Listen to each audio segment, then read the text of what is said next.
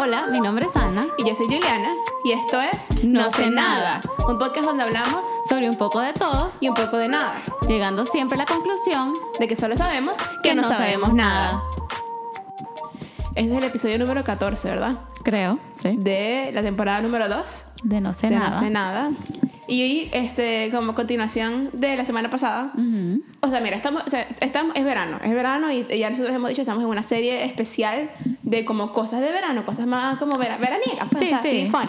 Este, Que yo creo que la verdad, hasta un cierto punto, eh, fungen. Esa es una palabra. Sí, vea. Sí. La función de ser como que un extended recommendation series de verano. Podría verse así. Puede verse, sí, exacto, como que estamos hablando de música, de películas, hoy vamos a hablar de libros, pero antes de entrar en tema, yo quiero que la gente sepa que aquí, o sea, cuando estamos en verano, ahorita no es verano nada, o sea, Pero yo te voy a decir, I'm not opposed to it. me neither, sabes que nosotros hemos hablado mucho de que si tienen tiempo escuchándonos saben que vivimos en Vancouver, saben que Vancouver, Vancouver es una ciudad donde llueve Sí, mucho. mucho. Y porque como dos, dos meses estaba soleado, que fino, o sea, nadie se queja, pero está haciendo mucho calor. Y tiene tres días lloviendo, lo cual es como que fastidio, está lloviendo. Pero no lo puedo subir porque le da como frescura a la cosa y, no, y aquí generalmente se queman los bosques cuando, cuando hace mucho calor muy seguido. Eso es cuando llueve como que le das espacio para que no se quemen, pues. Sí. Yo debo admitir que ayer en la noche yo activamente quería que lloviera. O Ay, sea, quería como, quería como estar viendo películas, acostarme, sentir un poquito de frío y que lloviera. Y no me, o sea, no sé si es que por- ya por fin me está entrando como el espíritu Vancouverite o, Vancouver. o, o como que tenía demasiado, demasiado como soñito o ya había estado haciendo demasiado calor los últimos días. Pero llovió y dije, oye, esto no está mal. Lo único que, o sea, que regrese el sol. O sea, no me importa que llueva y así, como unos dos días a la semana, pero que lo Pero demás. el porque sol. lo que pasa es que esta ciudad agarra paja y de repente son tres semanas sin parar, entonces tampoco. Exacto, sí. O sea, según y que, le salió, y según y que, según y que el sol y que iba a regresar mañana.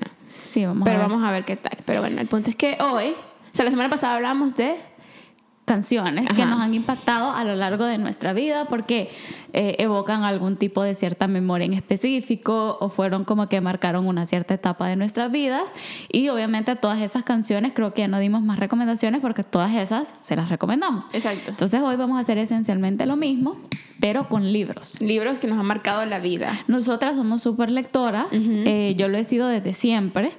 Yo Y- desde que leí Crepúsculo, Ajá. te lo juro. Sí, ese, fue, y- ese fue el libro que me inició en mi vida lectora. Sí, ahorita lo vamos a decir porque también uno de los que escogí era el que me inició. Sí. Este. Y obviamente sabemos que tal vez hay personas que, no, que nos o van a oír en algún momento este episodio que tal vez no les encanta, pero yo creo, y yo, tengo, yo soy firme en esta teoría, que la gente que no es lectora es porque no ha encontrado el libro correcto. Estoy 100% de acuerdo. 100% de acuerdo. Sí. Así que bueno, chance ahí podría ser alguno de estos. Exactamente. Así que comencemos. Vas. Vaya, entonces ya que, ya que lo dije, mi, mi- yo voy a escoger Twilight o Crepúsculo.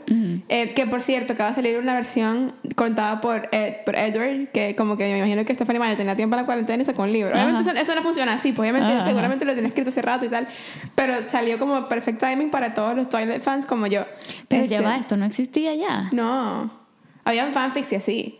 Pero no había una que como Stephanie Meyer eh, hubiera escrito que fuera escrita en base, o sea, como tipo a, a a la perspectiva de... ¿En serio? Edward, sí. Estoy casi segura que yo pensé no, que sí. hay, hay una de Fifty Shades of Grey. Sí, sí, sí, ajá. Pero no de, no de Edward. Ah, pu, ajá. ¿Y entonces? Entonces, bueno, este, la sacado. Y es un libro gigante. O sea, como que yo lo vi que sí, en una foto en, de... Estaba scrollando en Instagram e Indigo publicó una foto Ajá. de... Indigo es como el bookstore de aquí, tipo el Nobles. Publicó una foto de el libro. Y yo, ah, qué cool. Y después fui, fui a ver en Indigo y es que es gordísimo. Enorme, Es enorme. Y la letra es así, chiquitita.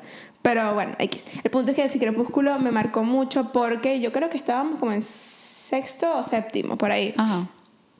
Y me acuerdo que tengo una amiga que, bueno, tengo dos amigas que son burda de fans, pero tengo una amiga en particular que es súper fan. Y eh, fuimos a la feria del libro de Naguanagua, que hacían todos los años el centro comercial que estaba enfrente de mi casa, que ponían, o sea, agarraban todo ese estacionamiento del centro comercial y lo, lo- lo hacían como libro, como biblioteca gigante donde vendían un montón de libros de todo, todos los temas y venían autores y tal.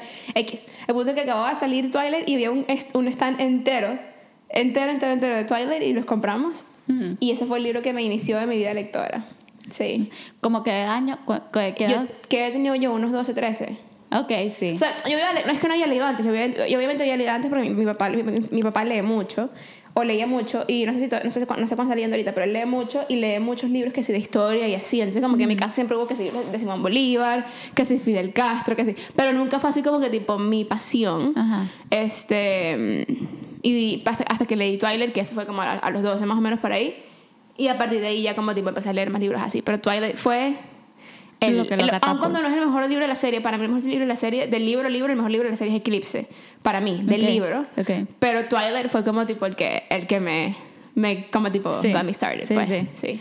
Eh, yo creo que en la misma vena le voy a hacer mención honorífica a uno que se llama Bright Lights, que fue de verdad el primero en teoría más grandecito que leí, eh, porque yo leía como que los children's books, Exacto. cosas así, pero ese me acuerdo que lo pedí por catálogo, cuando se pedían libros por catálogo.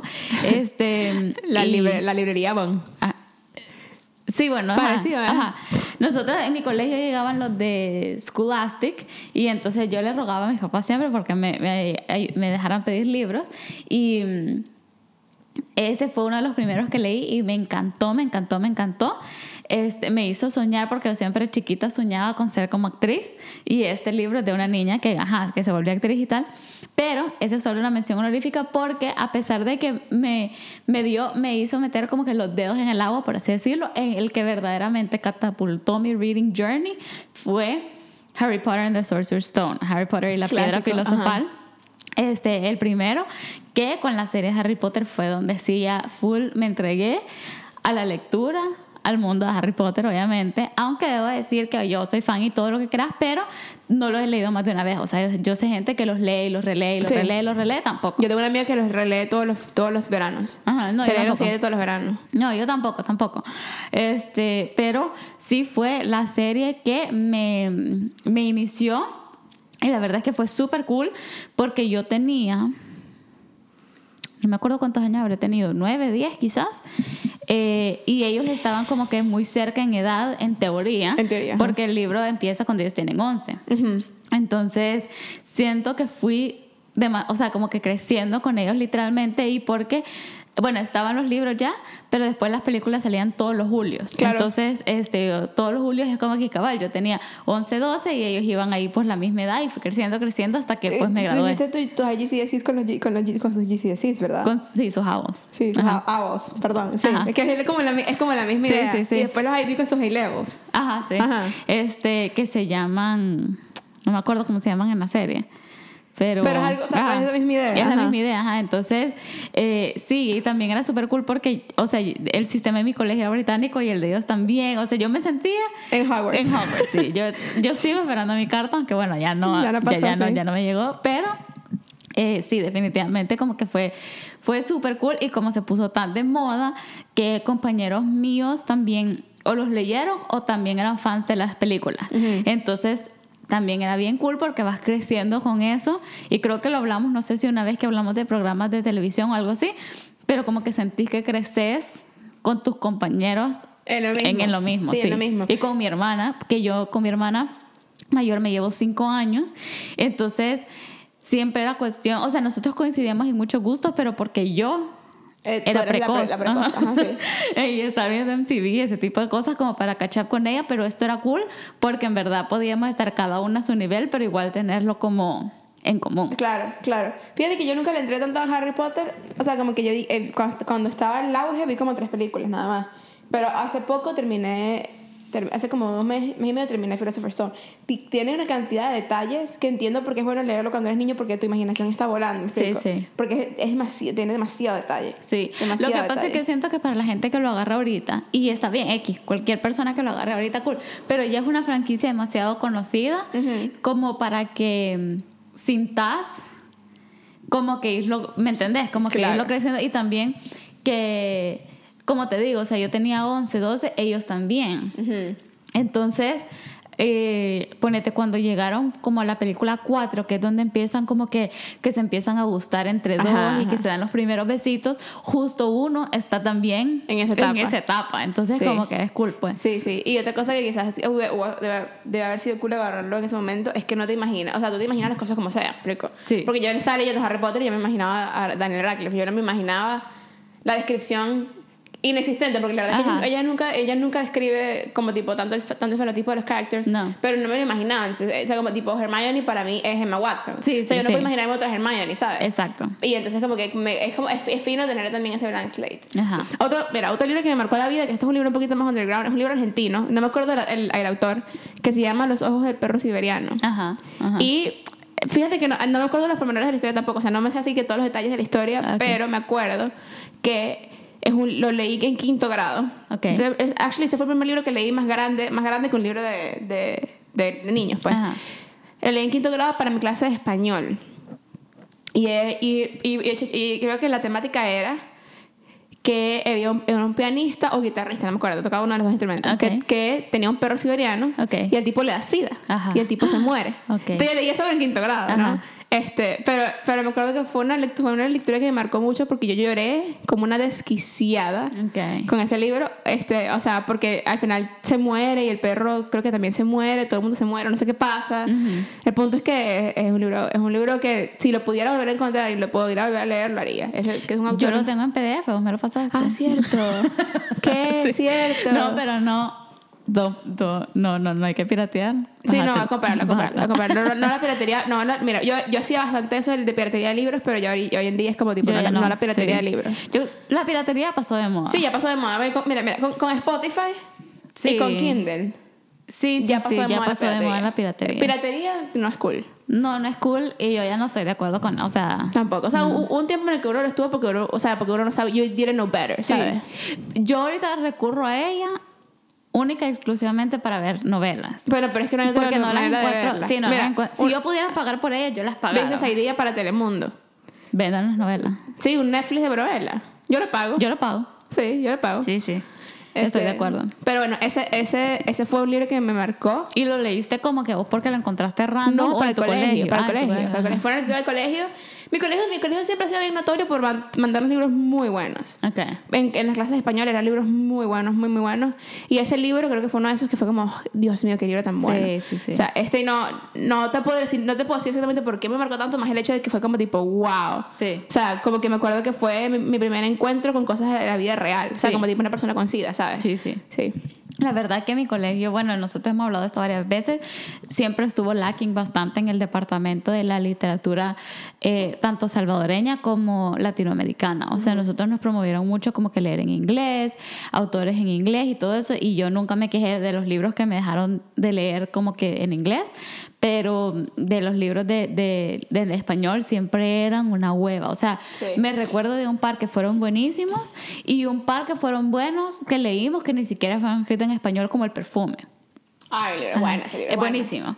Este, pero, ajá. Yo creo que un segundo libro que me marcó a mí fue, ni siquiera me acordaba de esto, me acabo de recordar, Una vida con propósito de Rick Warren, o Purpose Driven Ah, Life, porque este, ese libro, literalmente, cuando nosotros comenzamos a ir a la iglesia, estaban haciendo, era el auge de ese libro, que Ajá, todas, las iglesias, todas las todas las iglesias. iglesias alrededor del mundo estaban haciendo como una serie de ese Literalmente. libro. ajá. Sí, 40 días con propósito, Exacto, porque son como 40, 40, sí. Entonces, pues, justamente nosotros empezamos a ir a la iglesia y, la, y, la, y estaban en medio de esa serie. O Entonces, sea, eso fue fue 2006. 2004. Por ahí, sí. Ujú. Ah, entonces, eh, nosotros, este, sí, o sea, como que yo tenía 10 años, me acuerdo que ni siquiera lo entendía, en, eh, o sea, tal vez como que en completo, porque yo nunca fui al ministerio de niños de mi iglesia, o sea, me quedaba como que con los adultos, entonces... Obviamente estoy segura que habían cosas que el pastor decía que yo pff, me pasaban por encima de la cabeza, pero eh, me acuerdo que sí, o sea, como que compramos una copia cada una, mi mamá y mi hermana y yo, y cada quien tenía su copia y lo leía, y yo lo revisité cuando estuve más grande. La, la copia de la portadita marrón con el arbolito. Ah, Porque ahorita, ahorita la- está toda rebranded. Ah, sí, no, no, dice, la- dice, what, la on earth, what- what on earth am I here for? Se llama. Y tiene los árboles, un árbol así con sí, colores. no, nada de eso, nada de eso. La OG, este, que por cierto no sé dónde está ese libro, la verdad, porque no, no me lo traje, pero O sea, ¿dónde está mi copia, pues? Pero mm, eh, sí, creo que me marcó bastante porque fue la primera vez que escuché, a pesar de que yo tenía 10 años, capaz todavía no me estaba haciendo las preguntas grandes de la vida de como que por qué estoy acá, ¿me entendés? Pero bueno, fue la primera vez que tuve ese acercamiento con esa pregunta y a pesar de que yo estaba pequeña, no te voy a decir que, ay, me caía del árbol de, de, madura, pero sí, o sea, yo he contado muchas veces, todos mis primos eran mayores, mi hermana era mayor, o sea, como que yo no, no, en ese momento yo no estaba ni viendo Barney ni, ni jugando, no sé, muñecas, pues estaba viendo en TV y leyendo una vida con propósito. Entonces, como que, Tomando café. Tomando café, exacto. Entonces yo como que fue la primera vez que tuve ese acercamiento a esa pregunta y a la idea de que un montón de gente vive purposeless y de que yo podía encontrar mi propósito en Dios, pues. Sí, te voy a decir algo que, que también he visto en mi propia vida, porque yo, yo, yo no lo leí, pero mis papás lo leyeron y, y estuve como expuesta al al, al, al idioma Warren, porque es para todas, a todas las iglesias en el mundo. Sí, sí. Este, pero, pero siento que eso a mí me ayuda mucho.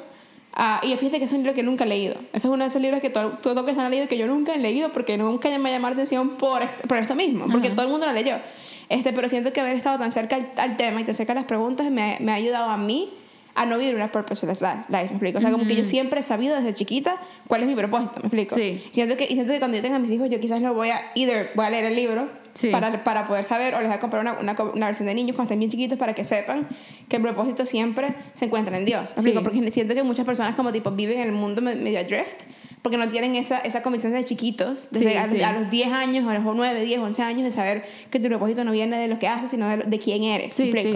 Entonces es cool, pues. Sí. Mira, yo no me acuerdo de los pormenores del libro. O sea, yo no te podría decir ahorita Día eh, uno. Sí, día uno, ni, ni, exactamente qué dice. Me acuerdo que habla de, de servicio, worship. No me acuerdo qué otras cosas. Me acuerdo del servicio por alguna razón y es como que lo que más es saliente, lo cual eh, creo que también habla bastante a lo que yo siento que. Obviamente Dios nos ha llamado a servir a todos, pero yo siempre tenido en mi corazón la cuestión de como que servicio eh, en, el, en el sentido de como en comunidades y, ¿me entendés? Como que directamente... Eh, eh, no sé, con personas o lo que sea. Y de todo lo que me acuerdo del libro, siempre eso fue lo que más, como que jumped out at me, la idea de que yo podía vivir. Una de, mis razones para vivir era como para amar y servir a otras. Y creo que eso me, me. Sí, o sea, como que it, it had stuck porque. Porque a medida que he ido creciendo, obviamente veo como que la mentalidad del mundo muchas veces es every dying for themselves, o sea, cuídate para vos mismo y tal. Y creo que en el mundo en el que vivimos, que es me, myself and I, eh, esa idea como que de servir es, es, es incluso más relevante. Pues, pero, bueno, sí, ese fue uno de mis libros de infancia que honestamente ni siquiera tenía en la cabeza, pero por alguna razón ahorita se me vino y me doy cuenta de lo, de lo foundational que fue en un sentido, porque fue lo primer, la primera la primera enseñanza a la que estuve expuesta en una iglesia ever en mi vida. Sí. Eh, yo creo que yo, ya, ese, ese, lo leí mucho más grande ya, o sea, ya mucho más grande hace tres años. Un libro que me marcó mucho y me, me, me, marcó mucho, siento que me marcó mucho el momento porque, porque estaba muy, muy cerca hasta, el Redline y me, y me marcado mucho ever since, para no repetir eso, fue un libro que se llama Leading on Empty Wayne Cordero, que, que tú me recomendaste porque alguien te lo recomendó que se lo recomendó un pastor, eso fue como tipo una, una serie de recomendaciones. Sí. Este, es súper bueno ese libro. Qué libro tan increíble. Yo creo que yo no tengo copia porque yo me, yo me, leí parte en tu Kindle y parte con una copia que agarré de la iglesia. este, pero me comprado una copia, una hard copy para tenerlo. Porque es un libro que, que es, un, es uno de esos buenos libros que es bueno tenerlo de referencia. Sí. Porque el libro habla, o sea, básicamente él habla de que tú tienes diferentes tanques de energía. Y eso, y eso no es un concepto nuevo, pues es un concepto que Wayne Cordeiro sacó de, de, la psicología, porque la psicología te dice que todos tenemos diferentes bancos de energía. Nosotros, cuando, cuando yo comencé a trabajar en la iglesia y tú también hiciste esto, nos hacen un test de personalidad que te muestra tus bancos de energía. Y te lo divide en tres: social, física y emocional. Y hay gente que tiene más de una y menos de otra.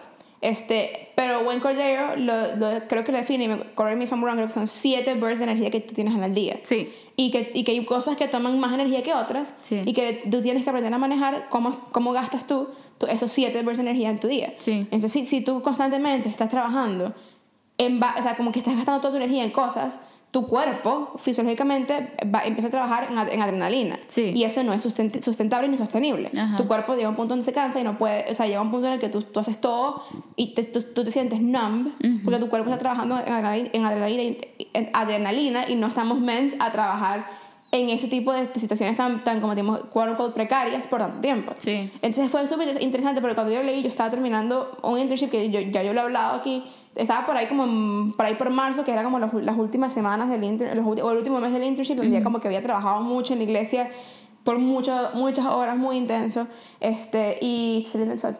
Y este, es- me, me sentía que estaba como que mi tanque estaba close to empty. No estaba full empty, pero estaba bien close to empty. Sí. Y leerla me ayudó a entender mucho cómo hacer para ayudarme a mí misma a manejar mi energía. Obviamente no soy perfecta y yo generalmente uno de mis grandes struggles es eso, eso mismo, pues, aprender a manejar mi energía, a manejar mi tiempo y el balance, ¿no? Sí. O el ritmo. Sí.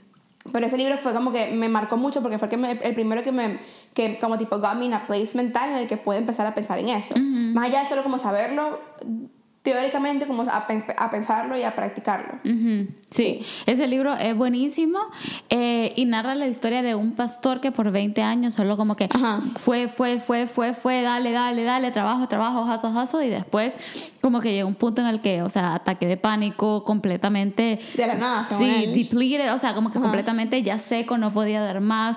La, la, la, la pregunta, la decisión más mínima que tuviera que tomar, como que Lo ya lo, lo desesperaba. Y entonces, obviamente, como que tal vez su, su caso es uno de los más extremos, o alguien, una persona podría decir, no, pero yo no soy pastor, no experimento eso, pero creo que eh, se puede extrapolar como A que a, cualquier a- cualquier situación y a cualquier área, pues. Sí. definitivamente ese libro es súper bueno y recomendado. Recomendadísimo. Sí.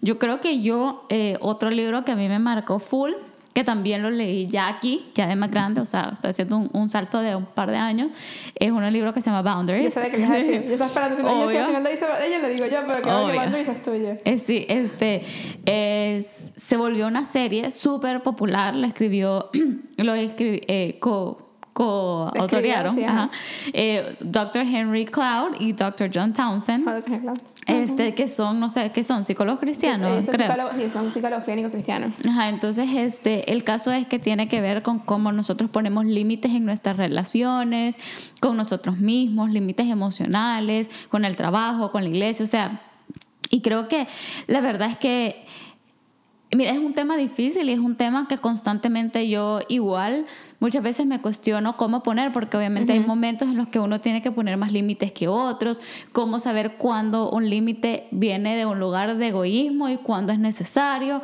O sea, obviamente el libro no lo define todo y al final uno depende de la sabiduría y el discernimiento que Dios te da para saber... eh, para saber en qué momento tal vez tenés que como poner unos más que otros O más rígidos que otros. o más rígidos que otros, pero ciertamente eh, creo que todo lo que, lo que el libro como desglosa de la importancia de por qué ponerlos y, y, y, de- y que te da ejemplos de personas, o sea, el libro de, de por sí abre la- el- un día en la vida de una persona que no tiene límites y que vale, justamente una que- mamá así. Es como que es una mamá que desde el primer momento el hijo empieza a llorar, el esposo es como, mira, me hiciste el desayuno, la eh, tiene que salir corriendo, el jefe le, le pide tal cosa, una coworker no hizo algo y le pide ayuda, después le llaman del ministerio para ver si puede servir a tal hora y, y total como que es súper fuera de control, pero ella va, o sea, la, la persona en teoría esta persona hipotética, o sea, como que va describiendo su, su tren de pensamiento también y como que en cómo decirle sí, sí, sí, sí, sí a todo y al final pues termina e- extremadamente exa- exhausta. Yo creo que esa, esa es el- la introducción más. Más como que. ¿Cuál es la palabra?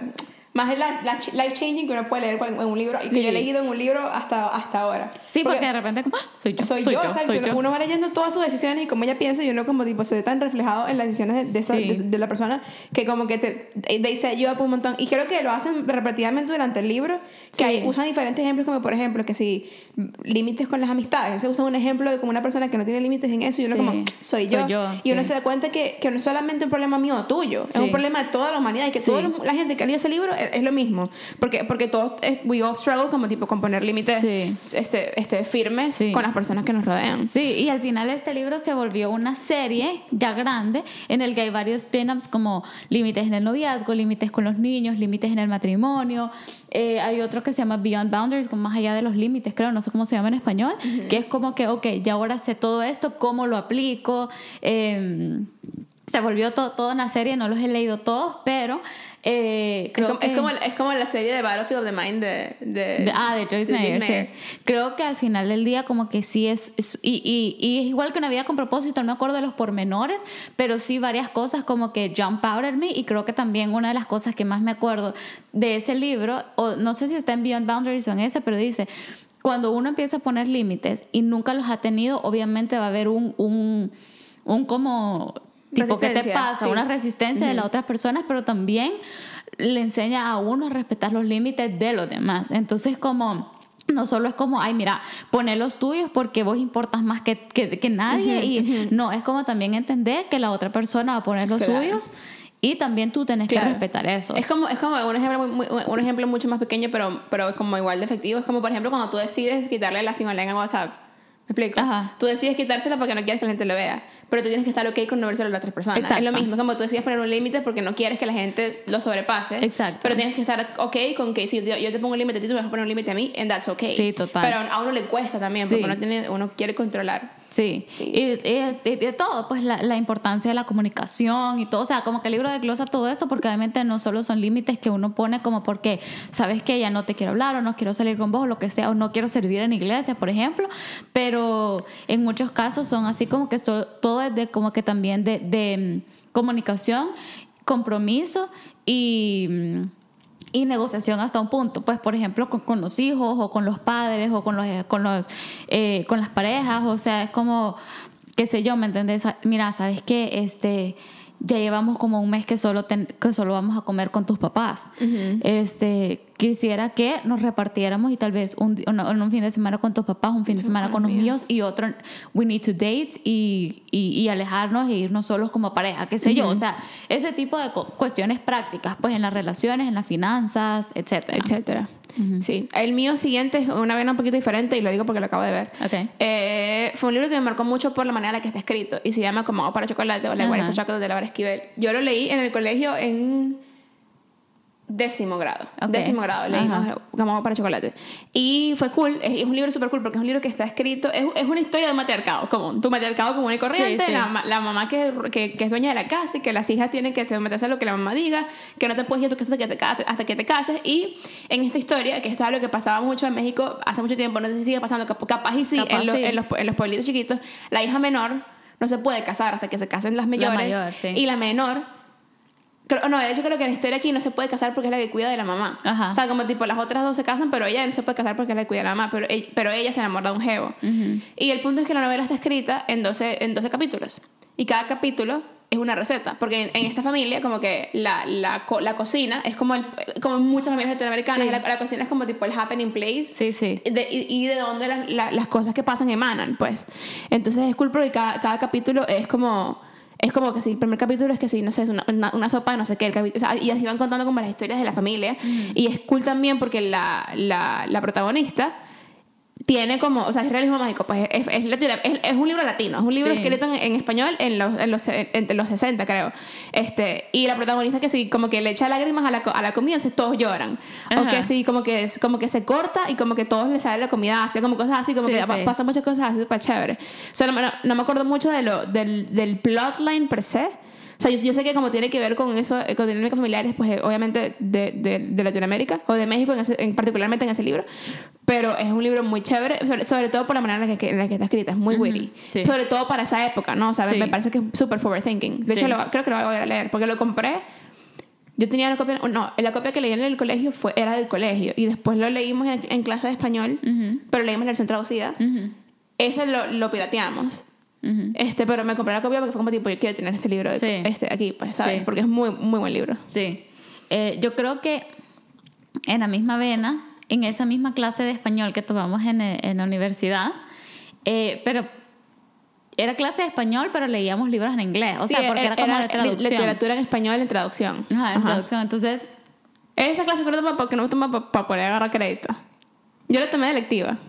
Yo la tomé porque la necesitaba para mis créditos de literatura. De literatura, Ajá. cierto, cierto, cierto. Este, porque tenía que tomar un cierto nivel de, de una cierta cantidad de créditos que de, de- de cursos que tenían que ver con literatura. Entonces decidí tomar eso porque como acabo de decir, este, en mi colegio como que no hicieron el, el the best como en introducirnos a la literatura latinoamericana y yo, o sea, Obviamente había escuchado de ciertos autores, pero en verdad yo no sabía, como por ejemplo los movimientos literarios, etcétera, y quería aprender más. Pues entonces, em, aprovechándolo, tomé esa clase y uno de los libros que siento que me marcó fue Cien años de soledad. ¡Qué librazo! Uno, porque no lo había leído nunca. ¡Qué librazo! Dos, eh, porque fue increíble, en verdad me gustó muchísimo y, y si no lo han leído, yo lo recomiendo, o sea, es que lo recomiendo y lo recomiendo, no me canso de recomendarlo porque siento que es un libro súper eh, atemporal y súper, a ¿cómo diría? Como placeless, o sí, sea... es como, es como, es como a regional, eso no es una palabra, pero en el sentido de que, y, y si han escuchado el podcast por mucho tiempo, se han dado cuenta que nosotros siempre hablamos de Macondo, hacemos referencia a Úrsula Buendía,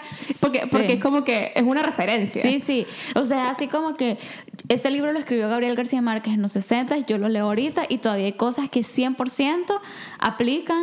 eh, le- eh, y que a pesar de que él está, está situado en un libro, en un, digo, en un pueblo eh, ficticio que se llama Macondo, o sea, Macondo podría ser cualquier, Cualquier- lugar en Latinoamérica. cualquier lugar en. Latinoamérica, sí. Entonces creo que eso me marcó mucho. Me marcó el libro como tal, pero también el hecho que desencadenó por, en mí una gran sed de leer más literatura latinoamericana. Fue y el creo primero que, que... leímos, ¿verdad? El primero que leímos en esa clase. no me acuerdo, pero creo que, pero a partir de ahí eh, he leído muchísimos más, particularmente de Isabel Allende y, o sea, y los amo. O sea, no te voy a decir que ay, nunca hubiera llegado a leer Isabel Allende si no hubiera leído de soledad, pero de hecho me regalaron a Casa de los Espíritus hace años y, y me lo traje. Por alguna razón o motivo, cuando empaqué mis maletas para irme para Vancouver, me traje ese libro súper random, pero y, y pasa- y estaba ahí agarrando polvo, o sea, porque no lo leía, no lo agarraba. Después de leer 100 años de soledad dije, vamos a ver qué es esto. Y eso me abrió una puerta a un mundo que es exactamente lo que mi nerdy self había estado esperando. Sí. Sí. Sí, tú, tú eres Jane Villanueva. Sí. Ella, le gusta leer, o sea, lo- y, lo- y eso es súper chévere. Si no han leído libros, no, o sea, si son gente que, que han crecido en, en Latinoamérica y no han leído libros de del periodo del realismo mágico, yo se los recomiendo como a, a súper abiertamente. Gar- Gar- García Márquez es el papá del periodo, o sea, él, él Sí. como tipo el creador, no el creador, pero básicamente Sí. el creador del realismo mágico, donde básicamente lo que el realismo mágico hace es que como que ellos, él, él, él- él, eh, incorpora eh, cosas en su literatura que son súper ridículas y súper como tipo...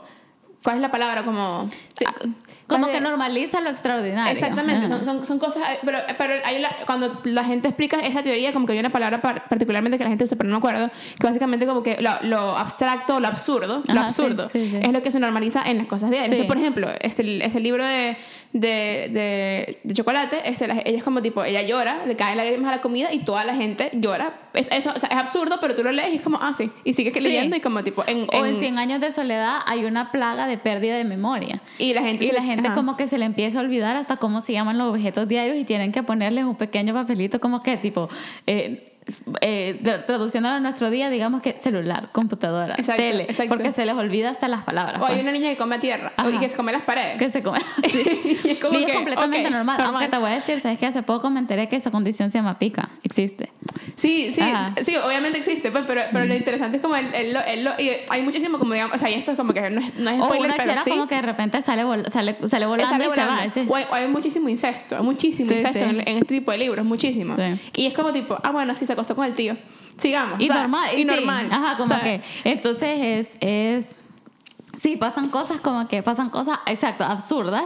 En Crónicas de una muerte anunciada, que mención honorífica también, es Sí. de, de Gabriel García Márquez, igual, hay un tipo que como que se le salen los intestinos y él los recoge, los, los limpia, porque se le llenaron como de polvito y se va caminando con, los intestinos de la mano, Ajá, con, de con los intestinos en la mano. Entonces es como, sí, normaliza estas cosas Sí. absurdas, pero creo que, bueno, la verdad es que estamos viviendo en un tiempo en el que ya, ya pare- parece que Para estamos viviendo en una sí. época de, fíjate de que él, realismo él tiene una colección de cuentos que, se- que son cuentos cortos de García Márquez y tiene uno que se llama algo no sé qué de en Ángel que también la historia es la misma un tipo que va caminando por la calle no sé qué y él, o sea toda la historia es del tipo Es ese libro así que tú, tú, tú estás leyendo y tú dices como tipo, en serio, porque Sí. son como 15 páginas del tipo caminando y de repente al tipo le crecen alas y el tipo es un ángel. Y ya. Sí. O sea, Sí. y, y y pasa mucho en literatura latinoamericana, mucho, mucho, mucho de que, bueno, o sea, García Márquez es, es enorme, Isabel Allende es enorme. Sí. Eh, Laura Esquivel tiene, bueno, hasta donde yo tengo entendido, no tiene muchos libros, pero este un libro es muy bueno en ese sentido. Y después ya está toda la, la rama Roberto Bolaño y del, y del sur de Latinoamérica, Sí. que es un, poquito más política, pero que igual tiene como even- even- eventos absurdos porque es como tipo el, el movimiento Sí. literario del momento. pues, Sí. entonces, sí. Sí, total. Así que bueno, yo creo que, y mención honorífica a Eva Luna, que es mi libro favorito de Isabel Allende. ¿Has leído los cuentos de Baluna? No. Sí, o sea, ya me dijiste, pero mención honorífica a Eva Luna, porque es increíble ese libro, es absurdamente bueno, pero eh, pues no lo voy a, a- a poner en esta lista como, como uno de los que me marcó porque no hubiera llegado a él si no Sí, hubiera leído sí, Cien sí. años de soledad Sí. primero. Ahora yo voy, con, voy en una onda un poquito más unquote trashy. Ajá, Eh, cuando estábamos en primer año de universidad, ajá. eh, una amiga tuya te recomendó un Ay, me lo quitaste. Ah, bueno, pero aquí podemos elaborar las dos. Te recomendó un libro de una, de una escritora que no digo trashy porque de esos libros que son como, no es trashy, Pero la no verdad es su trabajo trashy, no es no es- trashy. es porque, ah, trashy. porque hay libros trashy, el Sí, de ella sí. no. Pero son esos libros que son burda de predictable y que tú estás leyendo y tú, y, y tú de una u otra manera sabes lo que va a pasar. Y si has leído uno de ellas, sabes más o menos el plot de todos los demás de ella. Pero yo, yo estoy en desacuerdo porque yo siento que cuando leímos Slam no sabía, no era tan no, obvio. No. Cuando ya lees Cuando ya lees, de ellas, exacto, sí. es que eso es lo que voy. Esa gente que como tipo te lees uno y es, y es, formul, es formulaic, Sí, sí. Es- eso, eso es lo que trato- estoy tratando de decir. Pero bueno, el punto es que este libro se llama Slammed y es acerca de una pareja que bueno, no me acuerdo muy tampoco bien de los pormenores, pero es una pareja que el tipo hace slam poetry Ajá. y el tipo es profesor del colegio y, y la chama va al colegio Sí, y sí. entonces se enamoran y bueno, ese es todo, todo el drama. Este, pero lo que pero me marcó, por primero porque el libro es increíble. Sí. El libro es increíble, increíble, increíble, increíble. Y segundo, porque yo nunca en mi vida había leído, o sea, yo, yo, yo siempre, siempre he leído bastante, pues, pero nunca en mi vida había leído al punto de que se me olvidara comer. O sea, porque el libro estaba tan bueno. Sí. Y me acuerdo que nos echábamos, como no lo teníamos en físico, nos echábamos que si en la cama, que si yo en el piso con la computadora.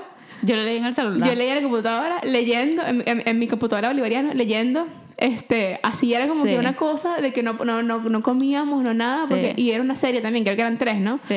Este, no, qué libro tan bueno. Sí, e- este, sí, ese libro se llama Slammed de Colleen Hoover y es, yo creo que de todos los que hemos mencionado es, es un increíble summer read. Increíble Es read. como tranquilo, es chill, es cautivador, pero es, eh, sí, o sea, y es como para young adults. Eh, entonces, para jóvenes adultos, no, no quiero como que expandir más porque no quiero caer en, spo- eh, en Spoilers. spoilers, porque tiene un buen tiene un buen factor de, de- No, ajá, sí, ajá, un sí. buen eh, climax, pero Y eh, todos los de Colin Hoover son así. sí. Sí. si les gusta, si les gusta slam, si les gusta ese tipo de literatura, todos los demás de ellas son bien parecidos, que tienen como Sí. tipo, son predecibles porque tienen una fórmula, pero al mismo tiempo no, porque no sabes qué va a ser lo que va a pasar en este particular, en este particular libro. sí, Ajá, sí. Total, entonces eh, definitivamente yo también lo recomiendo y, y ha sido uno de esos libros. Yo siento que he tenido la fortuna de leer muchos libros que, que, que se me olvida comer y dormir. O sea, yo para mí uno de los mejores sentimientos de la vida, mejores y peores sentimientos de la vida es cuando estoy leyendo un libro que no me permite dormirme. Sí. Y de repente me dan las 6, 7 de la mañana el siguiente leyendo. día y yo sigo leyendo y me paso toda la madrugada, pero soy físicamente incapaz de dormirme. Ese para mí es uno de mis mejores sentimientos. Hace poco te pasó que te leíste dos, ¿no? Sí. En una noche, algo así. Sí. En Y una como loca. que me, me, me- se me olvida comer, se me olvida dormir. Ando viviendo, pero con el cerebro como a la mitad. pues, o sea, como que no, I'm not, not quite here. Pero mm, también es de los peores sentimientos porque si tengo algo que hacer el siguiente día, Sí. olvídate, no soporto Sí, el dolor de cabeza, no he dormido nada. Es como, es como book hangover. A mí me ha pasado, me ha pasado con uno, dos. Bueno, es con Slam me pasó. Me pasó con el otro de ella, la Colin Hoover del pintor. Eh, confess. Confess. Ajá. Uf, qué libro tan bueno. Y la otra era la Colin Hoover del piloto.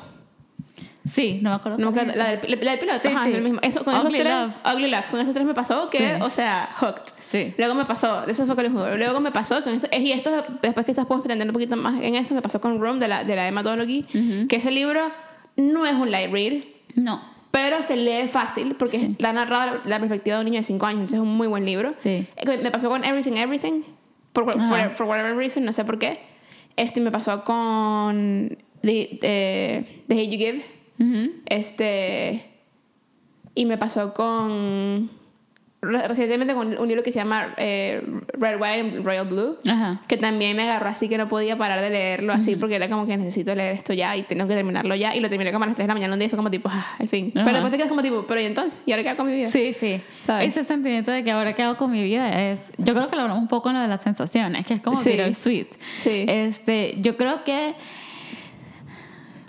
podría hacer mención honorífica a varios, pero para no extenderme más, y uno que es un rubro un poco diferente a, a- a- a, digamos, libros cristianos y libros de ficción que he dicho que me cambió bastante la perspectiva en muchas cosas. Es un libro que se llama A Small Place de Jamaica Kincaid, que es un libro extremadamente pequeño, muy corto, pero es acerca, es, está narrado como de la perspectiva de una persona, eh, pero del- de, digamos, el tema es los efectos de la industria de turismo masivo eh, en, en- en lugares menos desarrollados como el Caribe, Centroamérica, eh, Southeast Asia que obviamente como que dan trabajo y, y todo eso, pero al mismo tiempo como que tiene su lado bien oscuro. Y entonces está narrado desde, desde la perspectiva de unas personas en Barbados, Barbados creo, o Jamaica, eh, de cómo como los all inclusives, los cruceros y todo eso, en verdad como que tienen su, su lado oscuro.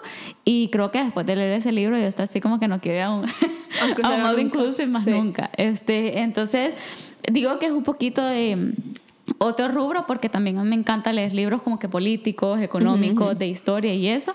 Y creo que es, sí, ese es como que uno de los libros que lo leí para una, como asignatura, para una materia en mi carrera.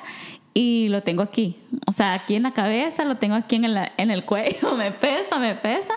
Pero es de esos libros que siempre hablo en debate porque, como dije, pues es una fuente de ingreso, es un trabajo, pero ahora ya no puedo ir y, por ejemplo, ay, no sé, ir a estos restaurantes y como que, que los meseros tienden a hacer que si de, de es más oscuro, lo que sea, esto y lo otro, y tengo el libro aquí, o sea, en- sí. Sí, sí, sí.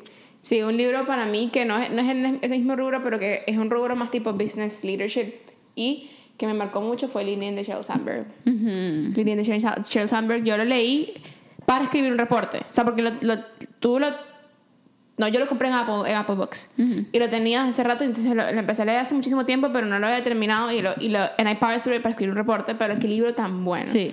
Y habla mucho, obviamente, Sheryl Sandberg, pues es la CEO de Facebook, y habla mucho como su journey a ser como mujer de negocios. Y, y ella es súper abierta al respecto. Es como si, pues, si yo tengo real, yo tengo ayuda. No es el journey de cada mujer, Sí. pero toma lo que puedas. Sí. ¿me explico? Y lean in, que es lo importante, como tipo lean in, toma Sí. espacio en la mesa. O sea, no, no tipo, porque uno, uno, la mujer, uno siente que uno no está permitida en los, en, en los, en los cuartos y, y en las mesas. Y, y, a, y a cierto punto, obviamente, uno, uno se siente así porque, porque el patriarcado ahora se sentirá uno así. Sí. No es que no. Pero también está, o sea, es como el, el, el, el debate de structure versus agency, me explico. O sea, también hay, hay una parte en la que uno de verdad también se, se retrae y uno puede hacer algo también para poder Sí. tener un asiento en esa mesa. Pues entonces, Sí. como que ese libro me cambió la manera de ver muchas cosas, como tipo con respecto a mi participación en mis equipos o, en, o, en mi o en- con grupos de liderazgo, cosas así. O sea, hasta qué punto es mi voz escuchada y hasta qué punto am, am I, am I going back o me, me estoy retrayendo por, porque, porque la estructura me lo pide o porque mi agencia yo misma como tipo me echo para atrás. ¿me Sí, explico? sí. Sí, ese Sí. libro de- definitivamente es demasiado bueno. Ujú. Para ir terminando, Sí, Este- échate unos cinco que sean menciones honoríficas, así tipo a recomendación sin expandir mucho. Cinco así, así Ajá. rapid fire. Ajá. Este. Cinco rapid fire eh, menciones honoríficas. Eh, dame chance, no está lista para esto. Eh, Becoming de Michelle Obama. Ok. Este. Shoe Dog de Phil Knight. Ok. Que al final, al final terminé, buen libro. Este. mm, Five AM Club. Ya yo hablé de Five AM Club en un episodio entero. O sea, este, es- Five AM Club hubiera estado en texto si no hubiera hablado de él hace dos episodios. sí. pues. Este. mm, Tú lo dijiste, pero Boundaries, porque Ok. me marcó mucho. Y Divine Direction de Craig Show. Ok. Yo creo que voy a decir, yo también iba a decir Divine Direction de, de Cracker Show, pero ya que lo dijiste, lo voy a cambiar. Eh, yo creo que voy a decir uno que se, eh, se llama Lo grandioso del cristianismo de Dinesh D. Souza, o en inglés What's Great, What's Great About Christianity. Eh, Every Young Woman's Battle, de la batalla de cada mujer joven. Me lo Eh. Basta de historias de Andrés Oppenheimer. Eh, Feminism is for Everybody de Bell Hooks. Y creo que A Thousand Splendid Suns de Khaled Hosseini. Ah, sí. Sí, buenas, buenas recomendaciones. Bueno, aquí tienen un montón de recomendaciones para leer. Sí. Este, unas son medio summer reads, otras no. Eh, Bastantes son un poco intensas, pero, pero son buenos libros. Sí, Buenos libros. definitivamente. Así, Así que, que, bueno, bueno. con eso los dejamos y nos escuchamos la próxima semana. Esperamos que sigan disfrutando de su verano Sí. o si están en el sur, invierno. Eh, así que sí, por hacerle burla a la gente del sur es que está lloviendo aquí. Sí. Este, así que bueno, los dejamos con eso y nos escuchamos la próxima semana. Bye.